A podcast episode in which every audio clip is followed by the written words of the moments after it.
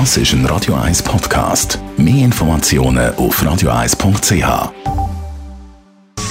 Gesundheit und Wissenschaft auf Radio 1. Unterstützt vom Kopfwehzentrum Irlande Zürich. www.kopfwww.ch Wenn es um Corona-Ansteckung geht, dann ist ja manchmal schon noch speziell, was man so hört. Da gibt es die einen, die sich relativ schnell anstecken und dann gibt es die anderen, die im gleichen Haushalt wohnen, das Bett teilen, sich dann aber gleich nicht infizieren.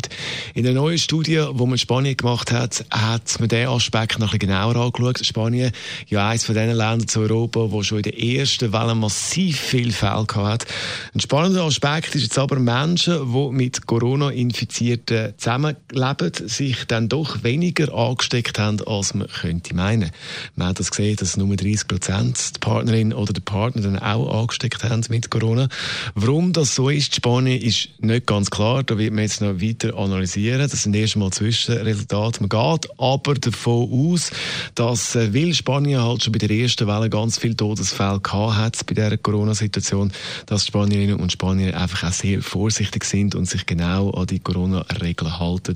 Darum nimmt man an, ist es auch im Haushalt, Partnerin, Partner weniger zu Ansteckungen gekommen in diesem Zusammenhang. Das also eine Studie aus Spanien zum Thema Corona. Das Das ist ein Radio 1 Podcast. Mehr Informationen auf radio1.ch.